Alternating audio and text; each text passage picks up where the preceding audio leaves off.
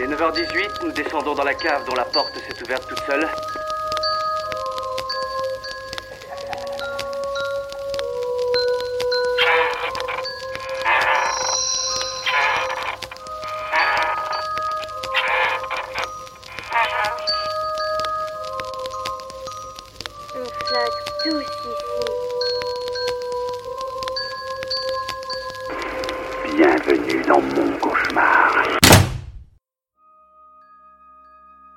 Bonsoir et bienvenue dans Inspiré de faits réels. Je suis Mathias. Et je suis Charles. Le film dont nous allons vous parler aujourd'hui a fait trembler bien des spectateurs à sa sortie en 2009. Dans Esther, le réalisateur Romé Colessera nous raconte l'histoire d'une petite fille qui va peu à peu plonger dans la terreur sa famille adoptive.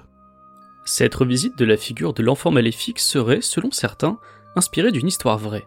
Sur des blogs, sur YouTube et même sur Wikipédia, on peut lire que le film Esther se base sur des événements qui ont défrayé la chronique en République tchèque à la fin des années 2000. Cette histoire, c'est celle de Barbara Skova. L'hallucinante cavale de cette jeune femme et le mystère sur son véritable rôle dans une sordide affaire de maltraitance ont fait la une dans plusieurs pays. Mais pas chez nous.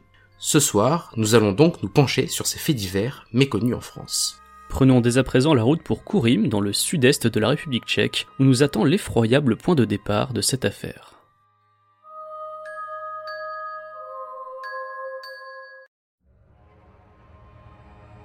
Nous sommes le vendredi 11 mai 2007 à Kourim, en République tchèque. Dans cette petite ville d'environ 10 000 habitants située en Moravie du Sud, un homme installe une caméra connectée dans la chambre de son nouveau-né.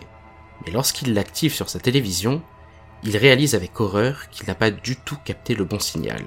Ce n'est pas le berceau de son enfant qui apparaît à l'écran, mais un petit garçon enchaîné et allongé au sol. Quand la police intervient, elle découvre que l'origine des images est toute proche. Elles viennent de chez sa voisine Clara Morova, une étudiante en pédagogie sociale de 30 ans. Par pur hasard, tous deux utilisaient exactement le même modèle de caméra connectée. Les forces de l'ordre entrent dans le domicile de Clara et libèrent l'enfant. Il s'agit d'Andrej, le fils aîné, âgé de seulement 8 ans. Le garçon, par ailleurs malentendant, a été séquestré pendant plusieurs mois dans un cagibi sans fenêtre.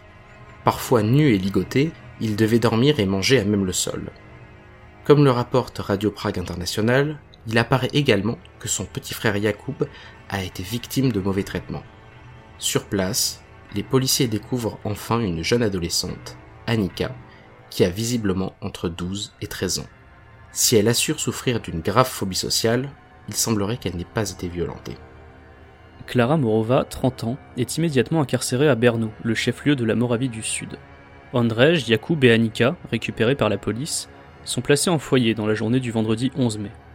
Nous n'avons jamais eu affaire à un cas de maltraitance aussi grave, déclare alors dans la presse la directrice du foyer, qui est persuadée que les trois enfants sont des victimes. Mais le samedi 12 mai, en début de soirée, un constat lui glace le sang. Annika a disparu. La police cherche à retrouver la trace de l'adolescente, mais elle ne sait quasiment rien de son identité. Une chose est sûre, elle n'est pas la fille biologique de Clara Morova.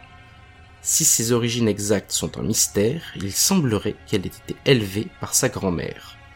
Lorsque celle-ci est morte, Annika aurait emménagé chez les Morova, sa famille d'accueil. Près d'un mois va passer sans que l'on ait de nouvelles de la jeune fille en fuite. Et l'affaire va très nettement se compliquer. En juin 2007, Annika refait surface à Copenhague, au Danemark. Mais à l'ambassade de République tchèque, elle ne se présente pas comme une ado. Elle affirme être une femme de 32 ans et qu'elle s'appelle en réalité Barbara Skrova. Si elle reconnaît s'être fait passer pour la fille de Clara Morova, elle dément avoir vécu avec cette famille, sans doute pour ne pas être accusée de complicité. Barbara fait alors une demande pour un passeport tchèque qui n'aboutira pas. Elle annonce également qu'elle ne reviendra pas au pays et disparaît à nouveau. Le samedi 5 janvier 2008, Barbara Skrova est arrêtée en Norvège. Au moment où la police l'interpelle, elle prétend être un garçon de 13 ans prénommé Adam. Et aussi surprenant que cela puisse paraître, c'est bien sous cette identité qu'elle a réussi à échapper aux autorités pendant près de 8 mois. Comme le raconte l'agence de presse Reuters, Barbara s'était inscrite à l'automne 2007 dans une école d'Oslo. Elle se présentait comme Adam, le fils du directeur de théâtre et dramaturge tchèque Martin Farner. Quelques mois après la rentrée, Barbara a fini par s'enfuir à nouveau pour atterrir dans un orphelinat. Là-bas, elle est assurée être un enfant victime d'abus. Le 12 décembre, elle a une fois plus disparu. Et après des semaines d'errance, elle a enfin été retrouvée par la police. Un test ADN ayant prouvé que Adam était bel et bien Barbara Skrova, la Tchèque a été extradée vers son pays dans la nuit du 9 au 10 janvier. Sous le coup d'un mandat d'arrêt en République tchèque pour usurpation d'identité, elle est tout de suite placée en garde à vue. Mais l'usurpation d'identité est en réalité le cadet des soucis de la police et de la justice tchèque. L'objectif est avant tout d'avoir son témoignage dans l'affaire de Kourim et de déterminer son niveau d'implication. L'enquête, complexe, semble montrer que les violences faites au fils de Clara Morova sont liées à un réseau. La police travaille sur plusieurs pistes, dont celle d'une organisation pédopornographique et celle d'une secte religieuse. C'est à ce moment-là que commencent à apparaître dans les journaux danois, norvégiens et tchèques des interrogations au sujet du mouvement du Graal. Basé sur les écrits de l'écrivain allemand Oskar Ernst Bernhardt, il est considéré en France comme une secte et a donné naissance à de nombreux groupuscules. Plusieurs journaux ont rapporté que le père de Barbara Skrova était à la tête d'une branche tchèque du mouvement du Graal. Cela pourrait expliquer, en partie, comment sa longue fuite a été possible. Pour échapper si longtemps à la police, elle aurait évidemment eu besoin de contacts. L'auteur de bande dessinée tchèque Marek Sindelka a co-signé un roman graphique sur l'affaire et comme il l'a confié à Radio Prague International, la dimension ésotérique dans cette affaire est très forte. Selon les informations qu'il a amassées, je cite, la secte qui s'est détachée du mouvement du Graal cherchait à créer une réincarnation d'une divinité sur la Terre, et c'était le rôle que devait jouer Barbara Skova.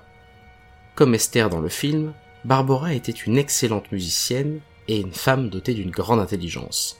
Et selon Sindelka, ce contraste avec son air juvénile donnait l'impression de quelque chose de surnaturel. Le calvaire des enfants de Clara Morova pourrait avoir fait partie des rites de la secte. Au procès qui s'est tenu en octobre 2008, le procureur a estimé que la torture devrait, je cite, briser mentalement les garçons et les préparer à servir servilement, même à des fins religieuses. De son côté, leur mère a assuré qu'elle avait été, je cite, manipulée par des êtres chers, et que son instinct maternel avait été totalement supprimé une explication qui n'a pas convaincu face à la longue liste des sévices énumérés au tribunal. Déclaré en 2008, les peines ont été confirmées en appel en 2009. Le tribunal de Berno a condamné six personnes dans l'affaire de Kourim, marquant bien la potentielle existence d'un réseau. Clara Morova a notamment été condamnée à 9 ans de prison ferme et sa sœur Katerina, la tante d'Audrej et de Yacoub, à 10 ans de prison. Pour Barbara Skrova, la décision a été plus ambiguë ne sachant toujours pas avec certitude quelle était son implication, la justice tchèque l'a condamnée à 5 ans de prison. Elle a obtenu une liberté conditionnelle en 2012 et a depuis disparu. Il y a à première vue quelques similitudes entre Barbara Skrova et le personnage d'Esther. L'affaire ayant démarré en mai 2007 et le film étant sorti en 2009, il n'est pas si surprenant que certains voient un lien entre les deux. Pourtant, ceci est faux. En réalité, l'histoire n'a commencé à faire parler d'elle en dehors de la République tchèque qu'à partir de juin 2007, lorsque Barbara est réapparue à Copenhague. Le tournage d'Esther a démarré le 3 décembre 2007. Il est donc peu probable qu'un Américain soit tombé sur un journal danois ou tchèque et eu l'idée du scénario, l'ait écrit et l'ait fait valider par des studios en moins de 6 mois. Et le scénariste n'a jamais évoqué cette histoire dans ses interviews. David Leslie Johnson est aujourd'hui un fidèle collaborateur de James Wan, puisqu'il a été co-scénariste de The Conjuring 2, Aquaman et co-signera le prochain Conjuring 3. Mais à l'époque, il n'était personne à Hollywood. Après avoir rédigé une vingtaine de scripts, c'est finalement celui d'Esther qui a séduit les producteurs. Et comme il l'a confié dans une de ses premières interviews, ce personnage ne se base pas sur une personne en particulier. En 2009, dans le podcast Aujourd'hui disparu de Script Magazine, le jeune scénariste expliquait qu'il s'était inspiré de plusieurs tueurs en série et psychopathes, réels et fictifs. Je le cite. S'il devait vraiment y avoir une inspiration, ce serait Hannibal Lecter. David Leslie Johnson avait été fasciné par les apparences sympathiques du personnage. Son idée était alors de créer, je le cite à nouveau, une pomme d'amour avec une lame de rasoir à l'intérieur. Une définition qui colle parfaitement au personnage d'Esther.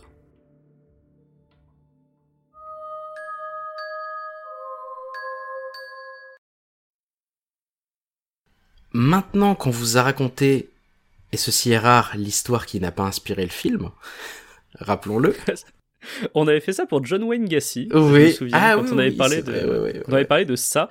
Et je trouvais ça bien qu'on qu'on casse un petit peu cette idée reçue sur laquelle certains films sont inspirés d'histoires euh, réelles, alors qu'en fait, bah, des fois, non, c'est juste l'histoire réelle ressemble. Hmm, ouais, il y, a, une histoire qui, dans le temps, il se trouve que deux ans auparavant, il y a quelque chose qui ressemblait à ce film, mais euh, on voit que, même en termes de temporalité, en fait, ça, ça peut pas trop trop coller.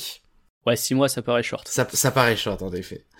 Donc du coup, maintenant qu'on vous a pas raconté l'histoire derrière ce, film qui est donc une, une pure fiction, Mathias, je pense que tu as envie de nous apporter une petite sorte de petite précision vis-à-vis d'une affaire récente qui ressemble à l'affaire qui n'a pas inspiré Esther.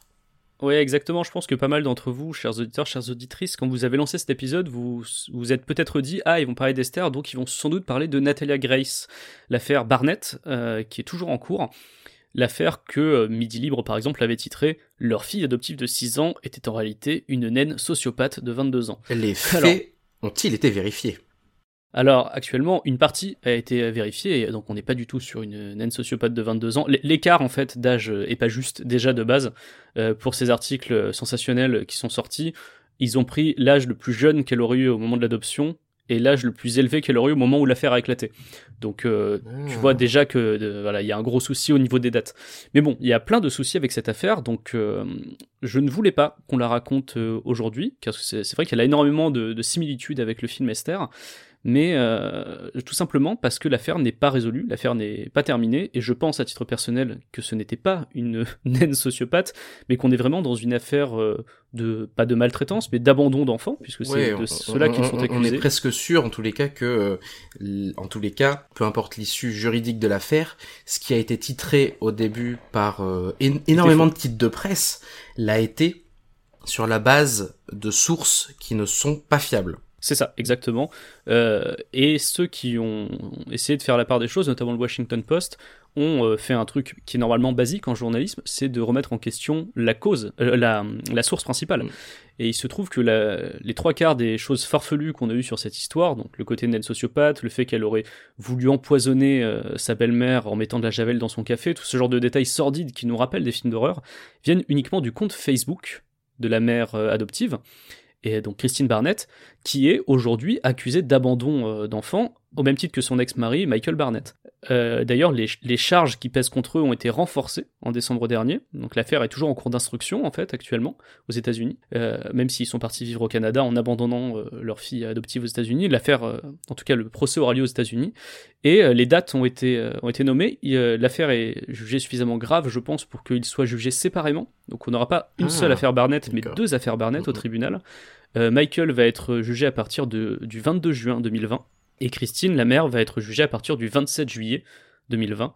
Donc on va avoir euh, deux affaires. Euh, je rappelle qu'ils encourent actuellement entre 6 et 20 ans de prison pour l'abandon de, cet enfant. Donc voilà, euh, entre-temps, il s'est passé beaucoup de choses. Hein. Euh, Natalia Grace s'est exprimée elle-même à la télévision américaine chez Dr. Phil, où elle, dément être une naine sociopathe, évidemment. Elle a été aujourd'hui adoptée par d'autres personnes, mais en tout cas, l'affaire est extrêmement complexe, et j'ai hâte de voir euh, ce que ça va donner au tribunal. Donc je pense qu'une fois que le tribunal aura un petit peu fait la, lumière sur ce qui s'est passé, ou aura au moins rendu un premier jugement, on pourra commencer à en parler, euh, vraiment à mmh. rentrer dans le fond du dossier. Et je pense qu'on en parlera sans doute peut-être dans un numéro du Bureau des Mystères. Euh, je pourrais consacrer un dossier à l'affaire euh, Natalia Grace.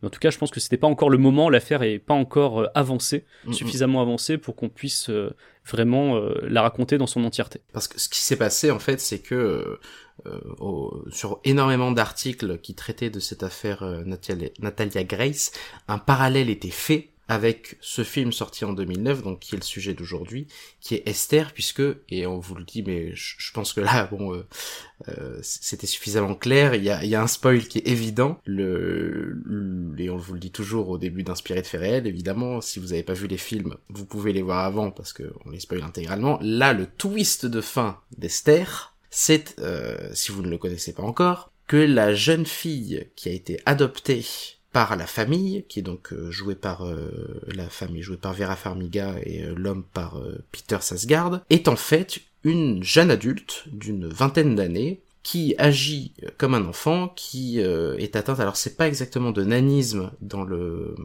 dans le film Esther, mais c'est une c'est quelque chose d'équivalent. Et il s'agit en fait d'une adulte qui a déjà tué des adultes par le passé et qui se fait passer pour une enfant dans un but absolument sordide. Donc du coup aujourd'hui, on va vous parler de ça, on va vous parler du film, on va vous parler d'Esther. Film euh, donc sorti en 2009, euh, dont le titre d'ailleurs original est Orphan. C'est vrai qu'on a euh, le, le traduction française a opté pour un titre éponyme. Euh, le, titre original c'est euh, c'est Orphan. C'est réalisé du coup par Romé Colessera, qui n'en est pas son premier film d'horreur. Je crois que c'était son deuxième film euh, d'horreur, ouais. Esther. Euh, je, ouais, je crois que c'était son deuxième film. Il avait réalisé un premier film, un premier long métrage horrifique, qui est un, un remake, si je pas de bêtises, puisque c'était La Maison de Cire et que ça reprenait euh, énormément d'éléments de, l'homme au masque de cire notamment. Et euh, donc premier euh, long métrage sur lequel on reviendra un petit peu tout à l'heure, qui, qui, est un petit peu euh, un petit peu compliqué. Esther, en, en revanche, a davantage marqué les esprits et d'ailleurs euh, je pense que ça ça joue euh, le film a suffisamment quand même marqué pour que aujourd'hui quand on parle d'une affaire comme ça euh, d'une enfant adoptée ce soit un élément référent Esther aussi, ce soit un élément référent. Bah, ça, ça, on peut l'accorder plus qu'à Romé Colessera, à l'excellente bonne idée de David Leslie Lott Johnson, en fait. Qui est, Tout à fait. Ce, ce, film a surtout marqué par rapport à son twist final qui est incroyable, mm. qu'on voit plus ou moins bien venir. Euh, je pense que si on le regarde en 2019, on le voit un peu plus venir parce que c'est quand même des ficelles qu'on qu a beaucoup vu. Mais en tout cas, au moment où c'était sorti, moi en 2009, j'avais eu la giga surprise et le vrai choc. Et je pense que pas mal de gens ont été dans ce cas-là. Ouais, et c'est un film. Euh... Donc déjà qui qui ouais, que je trouve assez bien écrit dans le sens où il est dense. Il est, euh, il est très dense dans sa narration. Il se passe beaucoup de choses. Le film est, est, est pas tout, est pas tout rikiki. Il fait quand même deux heures mais euh... il n'y a pas grand chose à jeter sur ces deux heures. Bah non, à, est, à part il est bien intense, ouais, il ouais, ouais. bien, il y a, mm. il y a un vrai rythme qui t'emporte de la première image à la dernière, et c'est un des points forts du film. C'est ça, et notamment ce qui, ce qui tient, ce qui en tous les cas personnellement m'a bien fait tenir devant, devant ce film, c'est notamment deux prestations, celle de Vera Farmiga, mais euh, euh, qui est pas forcément euh, comment dire euh, qui est pas forcément étonnante puisque Vera Farmiga c'est quand même euh, c'est une super actrice. Elle a joué dans bah, si, vous avez vu les Conjuring elle joue euh, elle joue Madame Warren dans les Conjuring et évidemment la performance beaucoup plus étonnante cette fois de Isabelle Furman qui joue la petite Esther, qui est une enfant et qui a une capacité à être euh, flippante et malaisante, euh, qui à son âge était quand même euh, était quand même assez dingue. Et le film tient quand même beaucoup sur ces deux prestations-là, plus que sur celle de Peter Sarsgaard. On va pas se mentir. Ouais, il est un petit peu mou pendant tout ce film. Ouais. Non, c'est vraiment tout repose sur Isabelle Furman, qui Isabelle Furman qui avait entre 11 et 12 ans au moment du tournage, Mm. ce qui est impressionnant à son âge de livrer une ouais. performance comme celle-ci. Euh, malheureusement, elle n'a pas eu la carrière, euh, une Ouais. bonne carrière par la Mm. suite, ce qui est dommage puisqu'elle est vraiment très bien dans ce film. Aujourd'hui, Isabelle Furman a 23 ans, donc euh, elle, Elle a l'âge.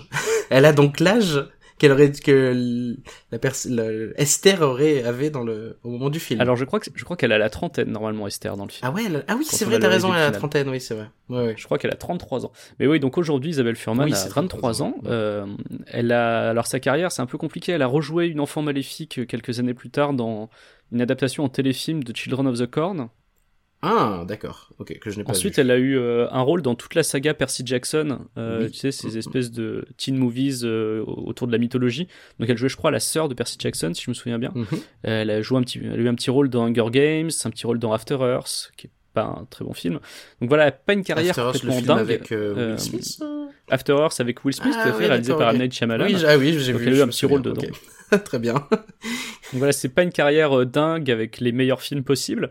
Euh, ce qui est dommage parce que c'est vrai que dans Esther, à part son accent russe qui est plus ou moins réussi euh, dans les scènes, C'est vrai qu'elle elle est elle est pas mauvaise pour euh, pour euh, pour prendre le petit accent de de l'est et russe. hein. Je trouve j'ai trouvé ça plutôt malin aussi. En le revoyant, j'avais complètement oublié cette donnée là et je me suis dit ah ouais quand même. Après, il y a un côté un petit peu comme Benoît Magimel dans Marseille où c'est à géométrie variable. Des fois, c'est plus ou moins bien réussi. Mais bon, euh, voilà. Ouais, mais le- la différence c'est que l'accent euh, l'accent euh, russe fait par des anglais, j'ai moins sans doute moins la capacité de détecter la la, la fausseté de l'accent que Benoît Magimel avec un accent marseillais, je pense aussi. Oui. Mais il y a un côté euh, vieux James Bond où des Américains Mm. euh, jouent des Russes quand même. Ouais, Euh, ouais. Dans, l'accent euh, que prend Esther.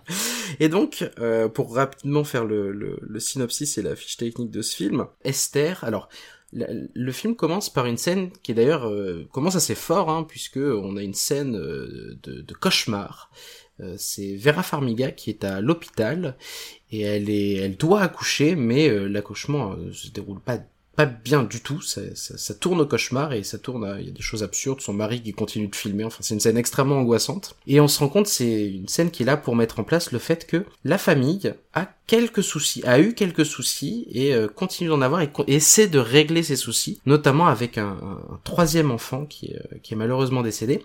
Mais ils ont deux enfants, euh, un jeune adolescent euh, passionné de rock, assez, qui, qui est pas très très important dans le film. Il est surtout là pour être un adolescent un poil cliché, fan de rock, qui a pas envie de, se faire humilier à l'école. Enfin bref, quelque chose d'assez assez classique. Et une petite fille qui, elle, a, beaucoup plus d'intérêt dans les ressorts horrifiques puisque c'est une, euh, une petite fille qui, alors qui entend un peu, on nous explique qu'elle entend un minimum, donc elle a un appareil auditif, mais elle est muette. Elle est muette et euh, ce qui immédiatement, je me souviens très bien la première fois que j'ai vu le film, a un caractère extrêmement angoissant parce qu'elle elle pourra pas s'exprimer euh, de manière très rapide et, et peut-être très à l'aise sous, sous, sous le coup d'un état de choc. Et elle est à plusieurs reprises enfermée avec Esther et on sait que Esther euh, va poser problème. Donc c'est une source, euh, la, la, jeune fille est rapidement une source d'angoisse et, euh, et, un motif, euh, un motif horrifique dans le film en tant que elle peut être une, une, une victime.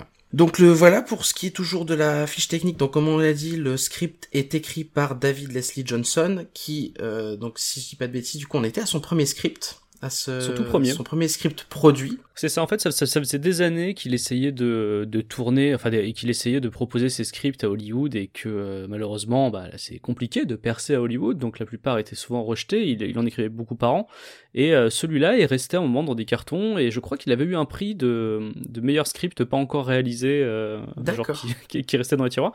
Et euh, bah justement, c'est son premier script qui a été adapté au grand écran, sur le grand écran, mmh. Esther. Donc un très bon script, on comprend pourquoi il a été choisi. Hein. Ouais, ouais, on le comprend sans problème. Et la boîte de prod, c'est euh, Dark Castle Entertainment, qui est une, une branche de, de, Silver Picture qui appartient elle-même, qui est une branche de, de, de la Warner, euh, qui est un peu spécialisée dans les films d'horreur. Ils en étaient pas à leur euh, à leur premier euh, coup d'essai, puisque je crois que c'est aussi eux qui avaient produit House of Wax, le premier long métrage de Romé Colessera. Tout ça, enfin, ça a l'air d'être, il a l'air d'avoir une petite famille de, de gens qui se connaissent bien dans la production de films d'horreur, films d'horreur grand public. Ensuite, toujours pour continuer sur le film et sur l'histoire, on va rapidement euh, comprendre que du coup, ben, euh, Vera Farmiga a eu quelques, soucis euh, avec son mari qui a du mal, on va dire, à, gérer les situations, qui a l'air d'être un petit peu pas absent, mais un petit peu effacé, on va dire, dans dans la douleur qu'elle a pu euh, qu'elle a pu ressentir.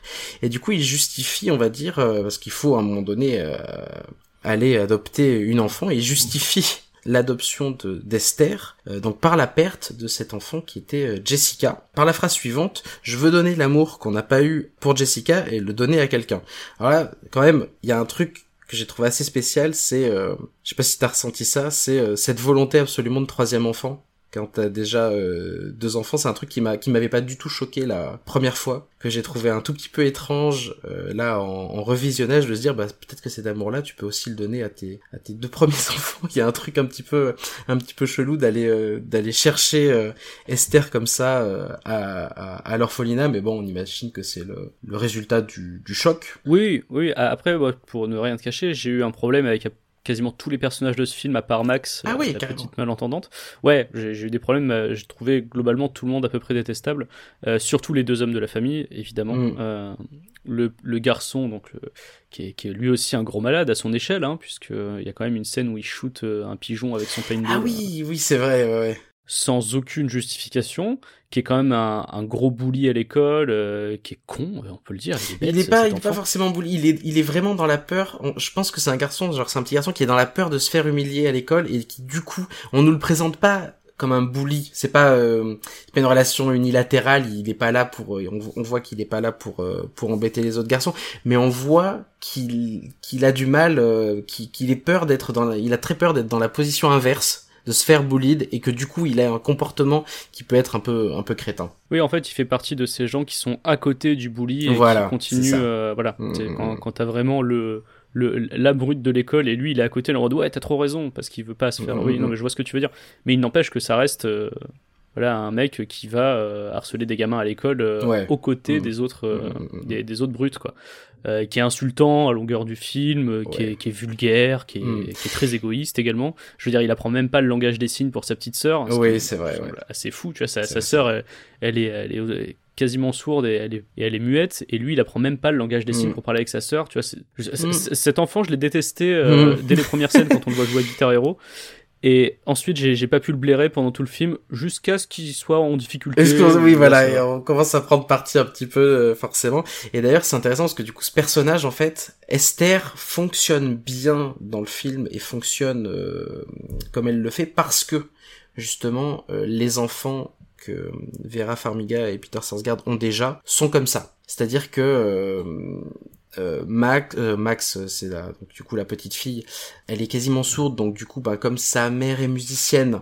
euh, il y, a, y a une espèce de transmission qui peut pas trop se faire. Le petit garçon, euh, on voit que bah oui, sa passion c'est euh, les jeux vidéo, le rock, euh, des trucs d'adolescents assez classiques, alors qu'on voit que les parents ont des, euh, des sensibilités artistiques qui les amènent, qui les ont amenés d'ailleurs à être un peu des, des, artistes ratés un certain sens. Et euh, et du coup Esther elle s'insère là-dedans et euh, elle va être un espèce d'élément déclencheur de elle elle va répondre aux attentes. Elle répond aux aux attentes à l'espèce de fantasme que pourraient avoir les parents de la petite fille euh, ben idéale parfaite. Alors fantasmée évidemment euh, c'est euh, idéal pas au sens premier du terme. Elle va avoir elle va avoir envie d'apprendre le piano. Elle va avoir elle dessine déjà. Le premier la première chose qu'elle fait c'est euh, c'est c'est elle fait de la dessiner. peinture à l'orpheline. Voilà, c'est ça, elle peint, euh, elle peint à l'orphelinat. Quand il va y avoir une scène après, quand elle va revenir à la maison, elle va se voir offrir un chevalet pendant que euh, le, jeune garçon va jouer à Guitar Hero, euh, jouer du rock, et on voit que les, parents se désintéressent de, son activité à lui. Et du coup, en fait, Esther fonctionne bien dans la famille, en partie parce que bah, dans cette famille, il y a les, enfants sont comme ils sont, et elle, qui est brillante, qui apprend dans la voiture, qui, qui cherche à apprendre le langage des signes dès son, avant même d'avoir rencontré la petite Max. Bah du coup, elle, euh, c'est un espèce de, pour pour pour les parents, ça ressemble à un, cadeau tombé du ciel de cette petite fille euh, idéale qui va pouvoir s'intégrer à leur famille parce que elle, elle est capable de faire euh, de faire ces efforts là. Mais c'est ça qui est fort, c'est et c'est ce que j'aime bien avec le personnage d'Esther, c'est qu'elle va utiliser toutes les failles qu'elle repère dans la famille et les, Mm. et les faire se retourner contre eux. Simplement, une des raisons pour lesquelles j'aime pas le père, c'est qu'on on comprend très clairement à un moment qu'il a trompé sa femme il y a, quelques- Oui, il y a ouais, ouais. plusieurs années euh, et que c'est toujours difficile pour euh, le personnage de Vera Farmiga, pour Kate, de, de lui faire confiance. Et euh, on sent qu'en fait, il a pas totalement arrêté, puisqu'à chaque fois qu'il croise une femme, on a l'impression qu'il a envie de choper tout ce qui bouge. Euh, c'est Euh, compliqué. euh, Il y a la, tu parles de la scène au parc, euh, au parc au La jardin d'enfants. parc où il, ma- ouais, où il regarde les seins de la voisine. Ouais, alors c'est assez particulier parce qu'on voit que c'est une scène qui est très intéressante parce que Esther entend euh, la conversation entre ben, une, une mère de famille et, euh, et un autre euh, du coup père de famille. Et on voit que lui il est quand même un petit peu il dit ben ok on viendra t'aider avec Kate. Tu vois il est en mode euh, oui si t'as besoin d'aide pour quelque chose je viendrai je viendrai t'aider avec ma femme il y a pas de souci. Sauf que on, on voit aussi la scène et c'est assez malin à hauteur d'enfant parce qu'on la voit aussi, euh, de, on voit Esther qui les observe, mais on comprend qu'elle comprend. C'est-à-dire, elle a le regard adulte de, euh, vous me remarquez pas parce que je suis une enfant et vous pensez que je suis innocente, mais tout ce qui se dit là, je le comprends. Et elle en profite d'ailleurs, elle voit qu'ils sont absorbés pour disparaître et, euh, et, et commettre un, autre méfait. Donc c'est une scène et c'est pas la seule. Hein. Il me semble que je l'ai noté d'ailleurs. Euh, il y a deux trois fois où euh, on se met du point de vue d'Esther et le point de vue d'Esther est censé être un point de vue d'enfant, donc le point de vue naïf, mais la scène n'est jamais montrée avec cette naïveté là. Donc on voit que euh, ben, on, comprend que c'est pas un point de vue un point de vue innocent alors que c'est un point de vue qui à hauteur d'enfant. C'est ce qui est très perturbant d'ailleurs. Bah, notamment sur des sur des scènes euh, la, la fameuse scène où i- que j'ai trouvé absurde mais les deux parents euh, se mettent à, à baiser au milieu de la cuisine Ouais, ouais, ouais. alors que le- leurs trois gosses sont à la maison donc tu sais bah, pour pourquoi vous faites ça? Je sais euh, trois enfants sont là et ils se font surprendre par Esther Mm. et euh, donc déjà bah bien fait pour vous enfin vous avez qu'à vous mettre dans votre chambre aussi enfin qui fait ça en plein milieu de la cuisine alors qu'il y a les trois enfants qui sont dans la maison enfin bref et euh, là, le, donc, le personnage de Kate va voir Esther et va lui dire Écoute, quand deux adultes s'aiment beaucoup, ils font Ouais. ça. Et là, cette réponse totalement inattendue de Bah ouais, ils baisent. Ouais, en version en version originale, il dit C'est they fuck. fuck. elle, elle dit ça. On Et y il y a passe- cette rupture, effectivement, ouais, tu, tu pourrais dire, elle pourrait être choquée parce qu'elle est en train de faire quelque chose euh, comme si elle voulait pas trop parler euh, à, à sa mère adoptive. Et en fait, non, c'est qu'elle veut pas en parler parce que pour elle, c'est un non-événement. C'est un, ouais, c'est un non-événement, mais en même temps, on sent que ça l'a énervé. On comprendra Oui. après pourquoi ça l'a énervé. Mais, euh, mais on sent que qu'elle répond aussi sèchement parce que ça l'a énervé. Et tu t'es revenu sur un truc d'ailleurs que j'avais oublié de mentionner. Mais c'est vrai que sur cette famille, alors, le film traite de cette cellule familiale euh, alors c'est pas une cellule familiale dysfonctionnelle. Elle est pas dysfonctionnelle, c'est une cellule, c'est un- cadre familial qui a forcément ses problèmes, comme tout, toutes les familles en ont, mais qui est, euh, qui est en capacité de les résoudre. Parce que, euh, alors j'ai lu ça à deux trois quand je lisais des articles sur le film. Du coup, je lisais, j'ai lu à deux trois reprises que c'était une famille de la classe moyenne. Alors perso, quand j'ai vu le film, je me suis dit, pas du tout. C'est pas, ils sont complètement upper class. Elle, elle est prof de musique à Yale. c'est, enfin, c'est des plus Ah, grandes tu vois la universités. Tu vois la baraque, tu vois la voiture. Ils ont déjà deux enfants. Ils sont, ils sont en capacité d'adopter une troisième enfant, enfin, sans que ça pose le moindre problème ni la moindre question. Ils sont complètement upper class. Et c'est ça que je trouve aussi euh, assez malin, c'est que euh, ils sont, ce sont des gens qui euh, qui pourraient apparaître aussi comme des gens brillants en fait. Euh, C'est-à-dire que ce sont des adultes qui ont, elle, est prof de musique à Yale, lui, je crois, il fait, je sais plus s'il fait du dessin industriel, il est dans le graphisme ou quelque chose comme ça. Et en fait, on a l'impression que euh, ces gens brillants sont aussi mis à mal dans leur talent par le fait qu'Esther est ultra brillante pour son âge. Et elle va progressivement, non seulement elle va prendre la place, on va dire, des enfants, dans l'attention que les parents leur portent, c'est-à-dire que bah, le père euh, peut dessiner avec Esther, la maman peut jouer au piano avec Esther, est, elle est, elle est suffisamment douée pour les suivre dans leurs activités, mais en plus, à un moment donné, elle va même les dépasser dans leur Cette euh, fameuse scène cette où fameuse elle est en train de, de composer au piano. Elle joue, elle joue, je, sais- je Elle joue. je sais plus si c'est du Tchaïkovski, enfin je sais plus exactement, c'est un, un- elle joue un compositeur euh, russe et, euh, et, et elle le joue mais euh, avec une aisance. Euh, Vera Farmiga arrive derrière, non mais tu, tu m'as menti donc. Et on se rend compte qui est que une scène, qui est une scène glaçante. Cette scène-là Ouais, est horrible. ouais. Le- cette réplique qu'a Esther en la regardant, en lui disant bah oui, je fais, j'ai fait semblant euh, de pas savoir jouer du piano pour te faire plaisir, parce que je me suis dit qu'avec ta fille sourde et ton gosse euh, qui s'en fout de la musique, Ouais. euh, ça te ferait plaisir. ouais. C'est D'ailleurs, horrible. peut-être scène, euh, scène, c'est, elle a, elle a parfois un langage extrêmement cru, extrêmement violent. qui est d'ailleurs, à mon avis, je me suis posé la question parce que l'une des remarques que je me suis faite tout le long du film, c'est que rien n'est très fin. Ah oui, que il y a ça. pas de, il y a beaucoup de choses, c'est assez dense, il se passe plein de choses intéressantes, mais on a, on a peu de doutes sur ce qui va se passer et on a peu de doutes euh, sur euh, ce qu'elle est capable de faire parce que je trouvais que rien n'était très fin justement. Non, et justement, c'est quelque chose que j'avais pas spécialement remarqué quand j'avais vu le film pour la première fois, donc bah, sûrement au moment de sa sortie en 2009. Euh, là, en le revoyant aujourd'hui, je me suis, enfin en le revoyant pour l'émission, je me suis dit euh, que, bah en fait, on sait dès le départ qu'il y a un vrai problème avec Mm. cette gamine. C'est-à-dire que dès le moment où il l'adopte, d'ailleurs, soit étant passant l'adoption la plus rapide de l'histoire, hein, Ouais, un ouais, supermarché, il débarque, il dit ah on prend celle-là et puis bonne journée, ils partent avec. Il y a aucun souci, il y a pas de papier, il y a pas de dossier à faire, a, voilà. Bon, pour des besoins de, de rapidité dans, dans, dans le script du film, on, on va dire qu'on l'adopte direct, comme ça Mhm. c'est fait. Et en fait, on leur dit surtout dès le départ que la première famille qui a adopté Esther euh, a cramé dans un incendie. Et on, leur précise qu'elle refuse toujours d'enlever ses bracelets et son collier. Oui, ouais. C'est- quand même curieux.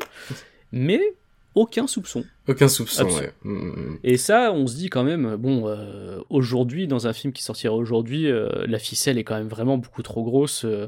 En fait, en le revoyant, je me suis dit, c'est- c'est dommage qu'il y ait eu ça, parce qu'il n'y avait pas besoin de mettre d'aussi gros éléments dès le début. quoi. Ouais, mais l'intérêt, l'intérêt de ça, c'est la, cette capacité, et c'est là que je trouve le, le film se démarque, et l'originalité du film, je la situerai dans ce, dans ce genre de choses-là, c'est est-ce qu'on peut, est-ce qu'on est en tant qu'adulte comme ça, qui en plus, eux, ils ont des enfants, soupçonner, tu sais, elle, incarne l'innocence. Genre, est-ce que tu peux réellement soupçonner euh, quelqu'un, un enfant que tu viens d'adopter, de d'être à ce point malsain, tu vois? C'est ce serait même vicieux de la part d'un adulte de se mettre en capacité de se dire euh, cette, cet enfant que je viens d'adopter elle est euh, elle est vicieuse elle est malsaine tu sais c'est un- c'est c'est dur de se dire ça. Et je trouvais que le film jouait aussi bien là-dessus c'est-à-dire que les parents ils sont dans la position où ils sont obligés d'être naïfs. Oui, c'est vrai que maintenant que tu le dis, à la moitié du film, je me souviens que la, la sœur euh, les rappelle pour leur dire que Esther avant a aussi euh, planté un, un gamin, euh, mais genre un, truc euh, assez gore, il me semble, genre limite coup de couteau dans la, dans la gorge ou un truc comme ça. Alors, il, elle l'a fait, en fait, apparemment, un accident où il aurait dérapé, il se serait planté, il se serait empalé. euh. C'est ça. hein. Et en fait, personne n'écoute la, la, la sœur à ce moment-là. La, la, la nonne leur explique ça et ils n'écoutent pas, ils, ils veulent pas s'y adapter. Et c'est vrai que maintenant que tu le dis, le père euh, reste dans le déni pendant très très longtemps Ouais, dans le ah film. oui, c'est celui qui est dans le délit le plus longtemps, ouais. Parce que, bon, alors, en fait, on nous introduit dès les premières scènes du film, en gros, que de base, il soutient pas sa femme quand, quand Ouais. elle fait quelque chose, qu'il la casse systématiquement. Et en fait, à partir du moment où Esther va venir, il va la défendre à, à, à chaque fois qu'il y a une tension, alors qu'il la connaît pas très bien, au, final. Mm, mm, Mais, mm. euh, et ce qui est particulièrement frappant sur une scène qui, qui est horrible aussi, c'est quand Esther va aller couper les roses blanches qui sont sur le site euh, à la mémoire de, de l'enfant décédé de la famille Jessica, ouais. ouais, il va quand même dire à sa femme mais attends elle l'a pas fait exprès elle savait pas alors que ensuite il y a un plan à l'extérieur de la maison où on voit qu'il y a un panneau devant le mémoriam on voit que ces fleurs sont là en mémoire de, euh, de l'enfant décédé de la famille il y a un panneau juste devant les roses donc le fait qu'ils disent elle ne savait pas Mm. ils, ils se voilent la face en fait il se voile la face, mais en même temps, tu vois, c'est l'ambiguïté dans l'écriture, c'est c'est vra- c'est vraiment le, le point fort du film. Est-ce que tu te dirais, elle a pas vu le panneau? Parce qu'elle elle offre des fleurs, tu sais, elle offre, elle a vu des belles fleurs, elle les offre à à sa mère adoptive. Est-ce que c'est possible de se mettre dans le dans le mode de pensée où elle a fait exprès de couper les fleurs à la mémoire de de leur précédent enfant qui est malheureusement décédé pour les offrir à la mère? Enfin, c'est un, un- un niveau de vice qu'on peut difficilement attribuer à un enfant, tu vois. alors au tout, au je suis tout- d'accord qu'il se voile la face, je suis d'accord que le papa il se voile la face. ce serait arrivé au tout début du film, oui. Dans, dans les premières semaines de l'adoption, oui, je comprends que c'est pas la première chose qui pourrait te venir à l'esprit. Mais à ce moment-là du film, euh, Kate a déjà averti à plusieurs reprises son mari en lui disant il se passe des choses bizarres avec Esther quand même. Ouais. Et lui il refuse de l'écouter. Et peut-être que ça, ça aurait pu être justement un déclencheur. Et ça en est pas un. Et il reste Ça dans le un, déni jusqu'à une autre scène complètement affreuse, le moment où il- je crois que le moment où finalement le père réalise qu'il y a un vrai problème avec cette gamine, c'est quand cette scène où elle essaye de entre guillemets le séduire, hein, qui est, qui est une scène Ouais. horrible du film. Alors, il, s'est passé plusieurs choses entre temps. le, le petit, le, le garçon est à l'hôpital. Euh, d'ailleurs, elle essaie de le. Je sais plus. J'arrive, plus à me rappeler pourquoi il est à l'hôpital. D'ailleurs, qu'est-ce Bah que- parce qu'il est, il est tombé de la cabane en feu, où Esther a foutu le feu à la cabane, Ah, mais il oui. est tombé de la, de, de la cabane dans l'arbre, il est emmené à l'hôpital, et ensuite elle, elle va dans sa chambre pour euh, l'étouffer avec un oreiller, et il ne meurt pas. Elle pense, euh, elle pense l'avoir, euh, elle pense l'avoir tué, mais elle, euh, elle l'a pas fait. Ouais, oui, c'est vrai. Et puis il y a cette fabuleuse scène aussi, enfin fabuleuse, où du coup la nonne revient dans la famille pour voir comment ça se passe avec Esther, est-ce qu'elle s'intègre bien à la famille, et où euh, en repartant, elle dit, elle, euh, Esther emmène Max, donc la petite fille, avec elle, euh, lui dire, ben on va, on va lui faire peur pour pas qu'elle revienne. J'ai pas envie qu'elle m'emmène, euh, et t'as peut-être pas envie de, de me voir disparaître non plus on va lui faire peur. Et elle pousse Max au milieu de la route, elle s'attend, elle s'attend à la, à la fin d'un pont, elle pousse Max au milieu de la route pour que la nonne fasse une sortie de route, ce qui était bon, évidemment une mise en danger de, évidente de la vie de Max. Et elle va, c'est peut-être là aussi où ça, où ça perd un peu en, en, en crédibilité, elle va complètement fracasser le crâne de la nonne avec un marteau, sous les yeux de Max. Et, euh, et c'est vrai que là on se dit, bon, euh, elle fait ça de manière évidente, de manière violente, et la petite fille, ben malheureusement, euh, et c'est là aussi que le, son incapacité à parler rend la chose très très forte. C'est au-delà de ça, le, je pense que au-delà du handicap de, de Max, il y a surtout le- l'emprise psychologique qu'a Esther depuis le tout départ avec Mm, elle. Euh, parce que quand elle, elle lui dit si tu dis quelque chose, je tue maman. C'est vrai. Elle lui dit ça et t'as raison de le préciser. Et en plus, elle se sert de Max parce que Max du coup a une capacité à lire sur les lèvres. Et elle se sert, elle, elle est tellement manipulatrice qu'elle se sert de Max pour, sans être sur place, Max lui lui dit des conversations téléphoniques que Esther ne peut pas entendre. Elle utilise la capacité de, de Max à, lire sur les lèvres. Donc ouais, c'est euh, c'est un pour moi c'est le, le, le un des grands points forts du film, c'est à la fois la densité de sa narration, même si et là je pense qu'on va arriver aussi sur le truc qu'on n'a pas aimé. Euh, il se passe beaucoup de choses, euh, on est pris dans pas mal de, il y a pas mal de, de petits jumpscares, de, de choses, une ambiance qui est Il y posée. a des belles scènes de tension, euh, globalement. Il y a des genre, belles scènes de tension, veux ouais. dire, euh, Romeo Colessera arrive à rendre à peu près inquiétante une aire de jeu, à un moment. Il y a toute une séquence, tout un build-up où Esther va s'en prendre à une, gamine euh, qui, qui, l'embête à l'école. Et euh, donc elle va se venger. Et toute cette scène se passe sur une aire de jeu. Et c'est vrai que la tension monte progressivement. Et je trouve que c'était euh, très habilement mené. J'ai été tendu euh, sur cette scène-là, quoi. Et il y a même d'autres scènes. la scène où, Esther va faire croire que sa, mère adoptive Kate l'a blessée en lui attrapant le bras. Quelle scène Ouais, ouais, ouais. Quel enfer. Une scène atroce où elle va la nuit dans, dans, un établi, elle se fout le bras dans un étau et elle se casse le bras. Elle-même, cette scène est, affreuse, est tellement machiavélique dans, dans, dans, la stratégie que met en place euh, Esther à ce moment-là euh, pour blâmer euh, Kate, c'est affreux. D'ailleurs, t'as raison, as raison de préciser ça parce que ça me, ça me fait me rappeler d'un élément que j'avais pris en note. Alors, pour la première fois, j'ai pris mes notes à la main. Je suis sûr. faut préciser, j'ai pris mes notes à la main, du coup je suis en train de relire mes notes en essayant parfois de, décrypter un petit peu ce que j'ai écrit la première fois. Normalement je prends mes notes sur un ordi, là je me suis dit allez, on va ressortir le stylo. Mais c'est vrai que dans mes notes, j'avais pris que on est omniscient, nous.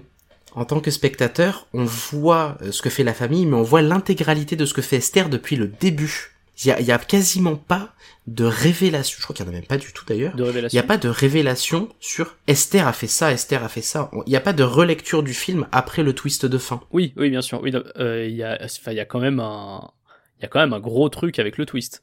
C'est euh, le fait qu'elle ait cet âge-là, on comprend mieux tout son délire avec la séduction du père de famille. La séduction, ouais, la séduction du père de famille. Ouais, en effet, c'est la séduction du père de famille, mais qui arrive beaucoup plus tard, qui est un truc qui arrive sur le tard.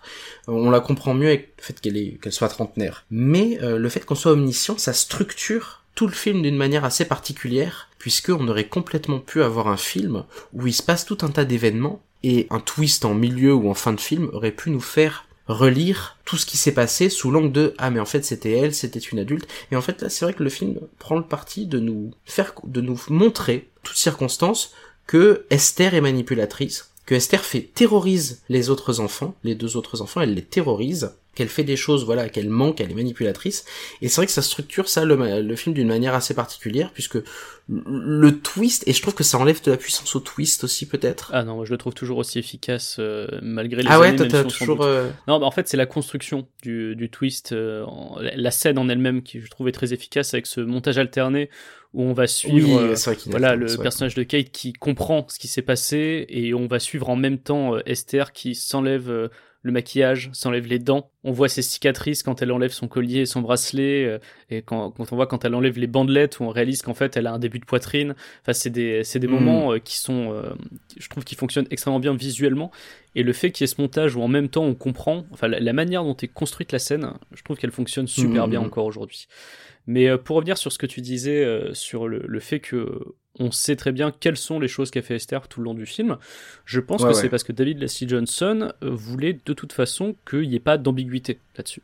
Euh, ah oui, parce que clairement, ses, sources principales, mm-hmm. lui, euh, ses références, comme ce qu'il a cité, parce que je m'étais renseigné pour voir si c'était inspiré de l'affaire de Kourim ou pas, donc la réponse est non. Par contre, il s'est inspiré de films, donc on l'a dit, mm. Hannibal mm. Pour ce côté ambivalent, mais aussi de deux films qui sont La mauvaise graine et Le village des damnés, qui sont des, des chefs-d'œuvre euh, du cinéma pour la figure de l'enfant diabolique, en fait. Et euh, dans ces films, il est évident à chaque fois que cet enfant fait le mal euh, tout le long du film. Il n'y a, pas de, il y a pas de réelle ambiguïté. Il n'y a pas d'ambiguïté. Je, je, pense qu'il a voulu garder ça euh, dans son scénario et euh, Romé Colessera l'a gardé euh, du coup dans le film. Pour, en fait, pour David Leslie Johnson, c'était plus intéressant de montrer comment Esther va détruire la famille en exploitant ses failles petit à petit.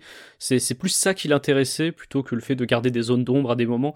C'est plus le mécanisme qu'elle met en place en fait, la stratégie qu'elle a pour détruire la famille de l'intérieur. Mm, mm. ouais, complètement. Ouais. Et c'est vrai que c'est ça, je trouve, qui, qui se structure le, le film bah, qui a donné le film tel qu'on le tel qu'on le connaît et que ben euh, alors perso j'étais euh, assez étonné quand je l'ai revu euh, j'ai continué à beaucoup aimer beaucoup de passages. Je trouvais après coup, je me suis dit ah, c'est marrant, les, les séquences de suspense sont nombreuses et elles sont courtes. C'est-à-dire qu'il y a, il y, a, y a un espèce de rythme comme ça très entraînant où les séquences s'enchaînent, où Esther met en place des stratagèmes euh, assez atroces et ces stratagèmes se terminent finalement assez rapidement et ça donne, ça offre des séquences de, de tension qui sont, qui sont intenses et qui sont assez courtes, qui sont assez ramassées. Et c'est typique du cinéma d'horreur des années 2000 en fait. C'est aussi et tu le vois tout de suite euh, dès la première scène d'ouverture, la scène d'ouverture, la scène de cauchemar qui est très marquée années 2000.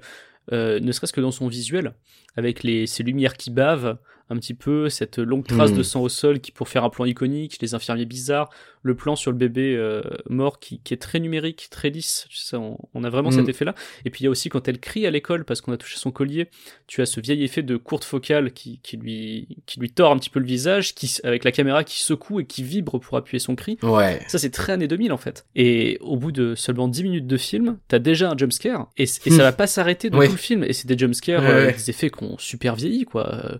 Euh, jumpscare dans le miroir, euh, caméra qui s'avance dans, dans, dans le dos.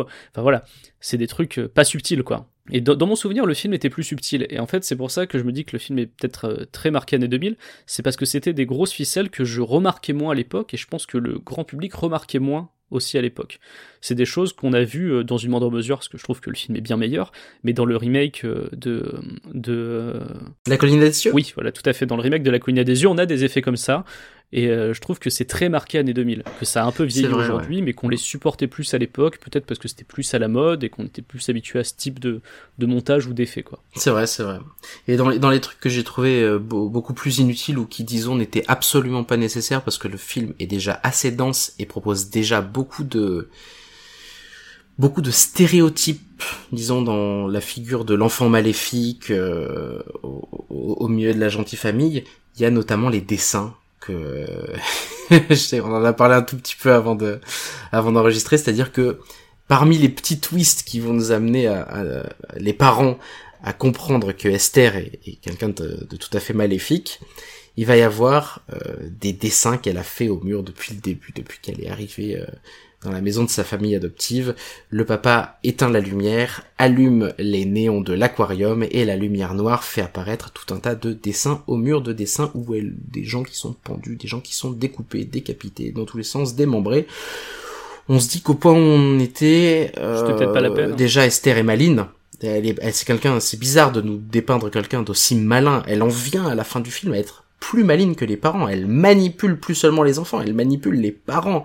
Mais quand même, elle faisait des dessins euh, avec euh, avec son encre euh, avec son encre invisible. Elle faisait des dessins de pendus sur les bien qu'on murs. donne la marque de cette encre invisible parce que à ce niveau-là, c'est quand même les, les personnes qui ont vu. Enfin, j'espère que vous avez vu le film si vous nous écoutez en ce moment, mais quand, quand vous avez vu le film, vous voyez à quoi ça ressemble. C'est-à-dire que la quasi-totalité de la chambre est recouverte de dessins horribles sur les murs et de dessins même très tendancieux chelou parce qu'il y en a quand même un où elle est en train de de, de faire des choses avec euh, avec le père de la famille.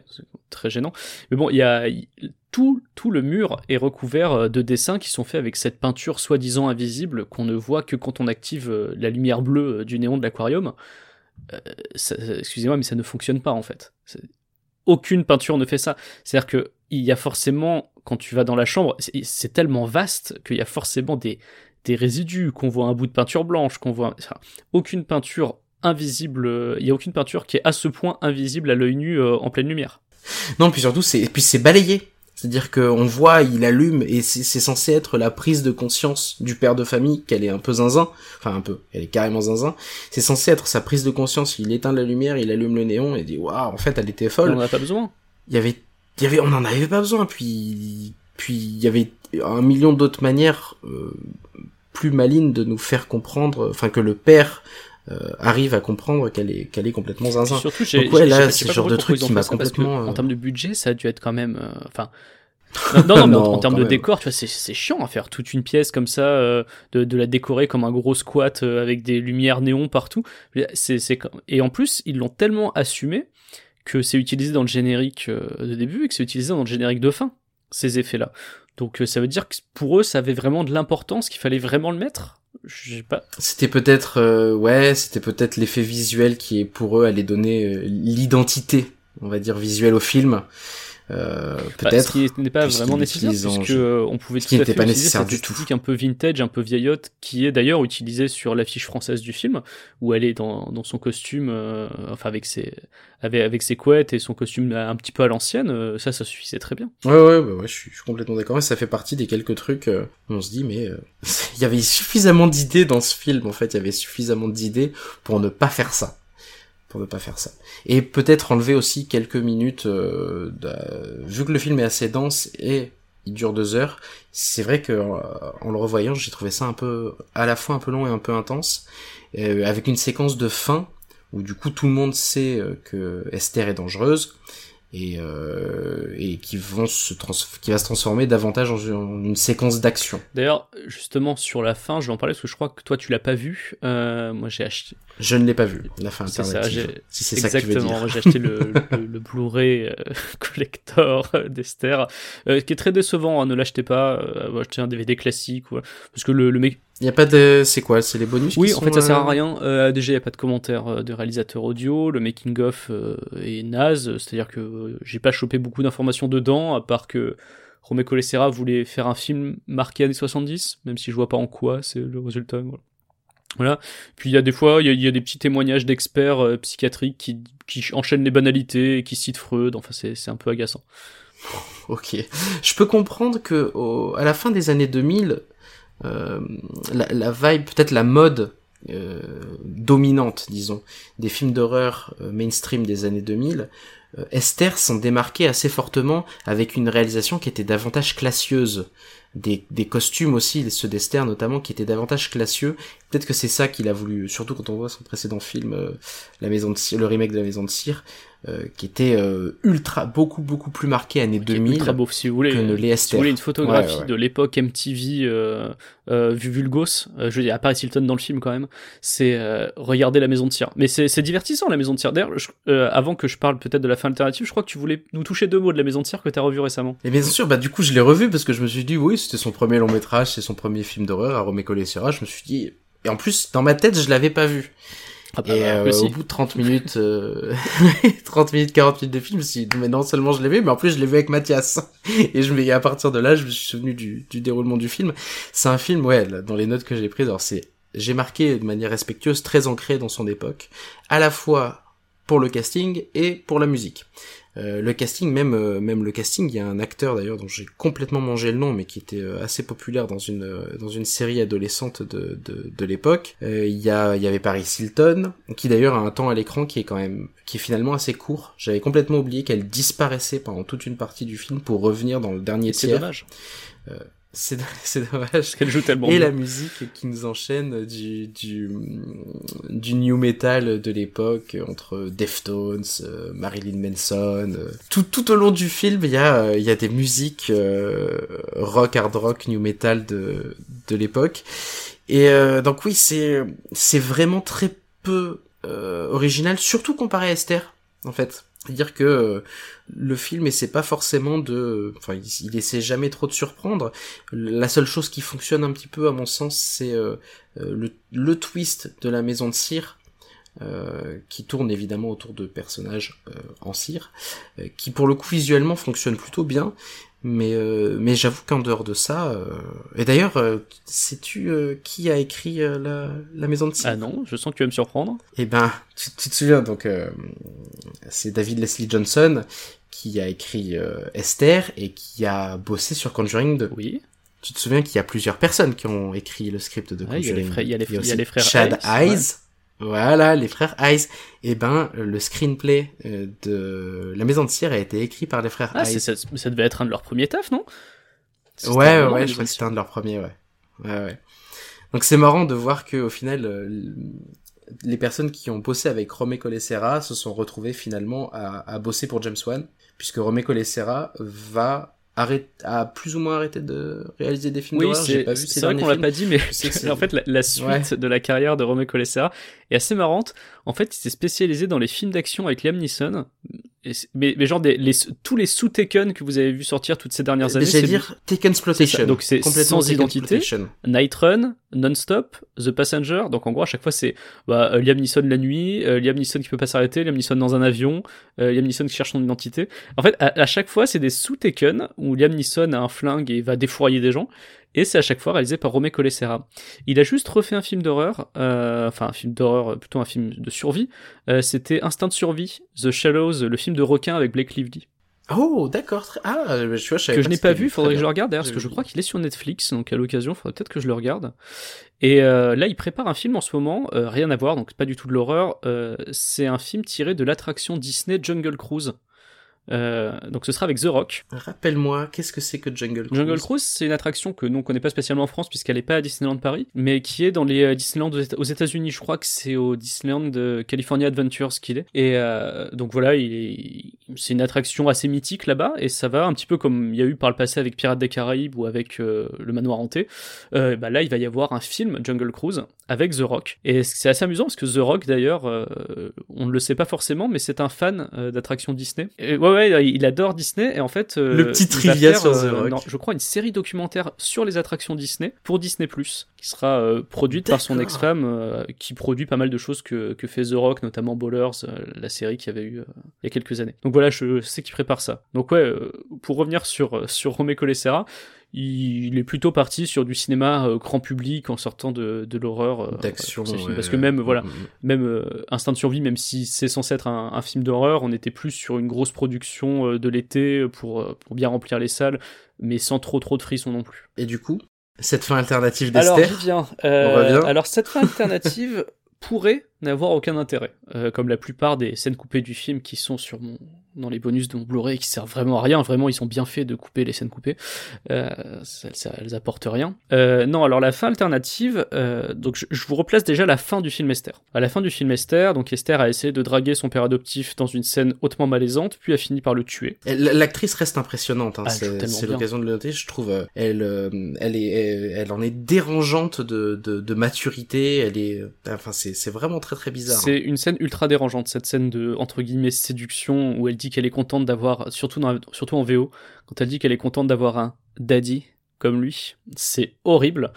Donc euh, voilà, tout- toute cette scène est vraiment atroce à regarder. Enfin vraiment, elle, elle fout des frissons. Et donc, bah, lui refuse évidemment ses avances euh, et finit par se faire tuer.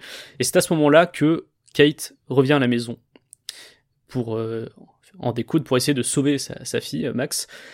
Et à ce moment-là, on a la confrontation. Donc cette confrontation dure quand même mille ans. hein. La scène d'action finale est très longue. Elle se termine dans une serre où euh, finalement euh, Kate va sauter du plafond de la serre pour écraser euh, Esther et la mettre hors d'état elle tombe. Elle, elle est sur, Elle la, est sur la vitre. vitre, ouais. Quelqu'un, Esther tire, ça brise la vitre et en fait Vera Farmiga En tombe sur elle- Esther, mais elle tombe de plusieurs C'est mètres. ça, en fait, elle se sert du fait que Esther est tirée, que ça ait fragilisé la vitre, pour justement se mettre à cet endroit-là et tomber sur, euh, sur Esther et la bloquer. C'est pas accidentel, elle fait exprès. Ah oui, c'est pas accidentel, Voilà. d'accord. Et donc euh, le film, pour en tout cas la scène, euh, la, la- la fin alternative, la fin alternative arrive juste après ça. En fait, juste après ça, euh, nous avons donc Kate et Max qui s'en sont sortis. Elles sont, on sait pas où, sans doute avec la police. Et là, on a un plan sur Esther qui est de retour. Donc elle est pas, elle est pas morte euh, quand, quand Vera Farmiga lui est tombée dessus. Elle est de retour dans sa chambre, là où on l'avait vu justement se enlever ses fausses dents, euh, se, se démaquiller, etc. quelques minutes plus tôt. Et ben là, elle fait l'inverse, elle remet ses dents, elle se repoudre un petit peu le visage, elle se rhabille en petite fille, et elle descend les escaliers comme si elle était une petite fille euh, qui avait survécu à un truc horrible qui s'est passé dans la maison. Innocente, elle, elle sait pas trop ce qui s'est passé. Et, les voilà, policiers s'arrêtent en la voyant, et le film se termine comme ça, où elle, elle est dans les escaliers, il y a les faisceaux des lampes torches des, policiers euh, qui la visent. Ah, ah d'accord. Alors que euh, la fin la fin, la fin commerciale. la Donc, fin euh, est- en fait, ben, je- on, petit flashback, on revient au moment où euh, elle lui a sauté dessus euh, dans la serre. Esther se relève, on a une espèce de petite scène de course-poursuite qui va se terminer sur le lac à côté de la maison. Et donc là, il y a toute une scène, Là où est décédée Jessica. voilà, c'est ça, où il y a toute une scène assez affreuse où elles sont euh, sur, sur le Ah, lac. non, euh, pardon, j- j'ai dit une bêtise. Il y a eu un accident avec Max. non, c'est avec Max, pas le décès de Jessica, c'est c'est un accident avec Max. Ouais. Elle court, euh, donc du coup, il y a une scène finale qui se passe au niveau du lac gelé, où on, nous a bien fait comprendre dans tout le film qu'il fallait pas aller sur le lac parce que c'est dangereux, que la glace peut se fissurer, qu'on peut se retrouver bloqué sous la glace. Et elles s'affrontent à cet endroit-là, et ça se termine sur euh, une réplique assez fabuleuse, où donc t'as Vera Farmiga qui sort de la glace parce qu'elles étaient tombées avec Esther dans la glace. T'as Esther qui lui attrape le, qui lui attrape la jambe et qui l'appelle maman, et elle lui fait je suis pas ta putain de mère, et elle lui fout un coup de pied dans la gueule qui lui éclate la nuque en arrière, et elle tombe, et Esther tombe morte au fond de la glace. Ça, c'était la fin commerciale. Je dois dire que personnellement, je préfère la euh, fin alternative, enfin je préférerais la fin alternative si elle était mieux faite. Le problème, si, je sais pas si vous pouvez la voir sur YouTube ou d'une autre manière, mais la fin alternative, je trouve qu'elle est pas très très bien filmée. Je trouve que tout le moment où elle se remaquille, etc., euh, on n'y croit pas. C'est-à-dire que quand elle redescend dans les escaliers, on... ça ne fonctionne pas. On a moins l'impression que c'est une gamine. Mais est-ce que c'était une version de travail du coup peut-être euh, là comme comme c'était une version mm, non finie, je, euh, pense non que ça doit être ça. commerciale? Je pense que ça doit être une être version ça, pas ouais. tout à fait bien fignolée euh, qui nous ont mis dans, dans les bonus du, du Blu-ray. Mais si Il- elle avait été écrite, la scène avait été écrite, ils l'ont tenté euh, en brouillon, mais mais voilà. Exactement, tu sens très bien qu'en fait, ils venaient de terminer la scène où ils, la, la- la- la scène où ils sont dans le dans la serre et qu'elle avait exactement le même maquillage et qu'ils ont dit bah tiens on va juste te filmer devant le miroir où tu te remaquilles et tu redescends le grand escalier de la maison et puis on va filmer ça quoi. Donc à mon avis ils ont profité du fait que bah ils avaient un peu de temps pour essayer de la faire mais tu sens que c'est pas fignolé, que les lumières sont pas euh, ultra bien, que, que les plans sont pas parfaits euh, comparé au reste du film je veux dire. Donc la fin alternative pour moi est plus intéressante parce que j'aime bien le fait que le cauchemar ne s'arrête pas et que potentiellement euh, un petit peu comme en fait ça, fait un petit peu l'effet comme à la fin de Get Out dans une autre mesure où quand la voiture de police arrive tu sais pas bah ce qui va se passer Euh, pour, pour, terminer su- sur ce film, je pense que ce que j'en ai aimé c'est la reconfiguration de sa de sa de la lecture qu'on peut qu'il fait de l'enfant maléfique en fait. Euh, C'est-à-dire euh, le côté euh, ajouter cette dimension vicieuse à ce qui est censé une enfant qui n'en est pas une et, euh, et, et voir ça évoluer au milieu de d'une famille que qu'on a dont on a l'impression à l'extérieur qu'elle est euh, très bien sous tout rapport euh, qu'ils élèvent ils font attention à bien élever leurs enfants à leur apporter de l'attention à, à tout ce genre de trucs de, de, de la famille moderne euh, qui est complètement détruit par euh, par le caractère vicieux et malsain de, de, Esther, mais que les adultes n'arrivent pas à voir et n'arrivent pas à se figurer parce que euh, soupçonner un enfant de telle chose, euh, c'est évidemment difficile à c'est difficile à, faire avaler quoi. Donc c'est ça, c'est surtout moi pour moi c'est surtout ça que je retiendrai de de, ce film et malgré euh, quelques scénettes que j'ai pas forcément appréciées, quand même globalement euh, un film qui fonctionne euh, bien encore dix ans Ouais, après. Exactement. C'est vrai que même s'il y a quelques effets voilà, qui ont pu vieillir, mais c'est le cas dans beaucoup de films qui suivaient des, des modes visuels de l'époque. euh, voilà. C'est forcément il y a des choses qui vieillissent un petit peu, mais je trouve que globalement, enfin moi j'ai pris beaucoup de plaisir à revoir ce film. euh, que j'avais un peu oublié, euh, je, me- je me souvenais évidemment du twist, mais j'avais oublié toute la construction qu'il y a, et il m'a surpris par ça. Il m'a surpris par justement, comme je disais tout à l'heure, et ce, ce travail du scénariste qui a voulu prendre vraiment un malin plaisir à montrer comment elle va détruire la famille de l'intérieur en exploitant toutes leurs petites Mm. failles. com- comment est-ce qu'elle va les repérer ces failles-là? Donc du coup, Leur, fa- leur, fa- leur, fa- enfin, leur, leur, blessure, plus que leur faille, c'est leur blessure qu'elle utilise. Ouais. Euh, Après, moi, je parle de Mm. failles aussi par rapport à la scène avec le père, où on sent que il y a une vraie, euh, une vraie volonté de, de- d'aller voir ailleurs, et que c'est un, un mari qui a déjà été volage par le passé, et qui pourrait l'être à nouveau. Euh, c'est surtout par rapport à ça que je parlais de, de failles, mais oui, effectivement, toutes les fêlures, toutes les blessures de la famille vont être exploitées petit à petit euh, par Esther, et c'est ça que je trouve, que je trouve plutôt intéressant, à la manière de, à la manière d'un Colombo inversé, c'est-à-dire que ce, ce- ce- ce qu'on aime voir dans Colombo, c'est comment est-ce qu'il va résoudre l'affaire et comment il va petit à petit les, les choper quoi. Et là en fait euh, c'est elle comment elle va les choper mais en faisant le mal. C'est, c'est pas en- elle va pas résoudre un truc, c'est on sait que au, au final c'est elle qui a gagné parce qu'elle est trop intelligente. Mais euh, comment est-ce qu'elle va faire pour détruire la cellule familiale C'est ça qui est intéressant à suivre et enfin, c'est ce que j'ai beaucoup aimé dans Esther. Je pense qu'on en a fini avec notre film, euh, notre film du jour, notre film du mois. Vous pouvez évidemment nous retrouver sur les réseaux sociaux, sur notre page Facebook, Charles et Mathias, sur notre compte Twitter, at IFR Podcast. Vous pouvez encore et toujours euh, bah, nous laisser des avis, euh, notamment sur iTunes. Et euh, bah, on se retrouve pour un prochain épisode du Bureau des Exactement, Mystères. pour le, on peut le dire maintenant, le bureau des mystères de l'amour, le retour du bureau des mystères de l'amour. Le retour, le numéro 2. on a pris vraiment beaucoup de plaisir à, à écrire cet épisode. Donc voilà, il arrive euh, bah, évidemment pour le, le 14 février, pour la Saint-Valentin, pour la journée des amoureux. Bah écoutez, en attendant que vous puissiez écouter ce- cet épisode du Bureau des Mystères, nous on vous dit à très bientôt et d'ici là, faites attention aux enfants maléfiques.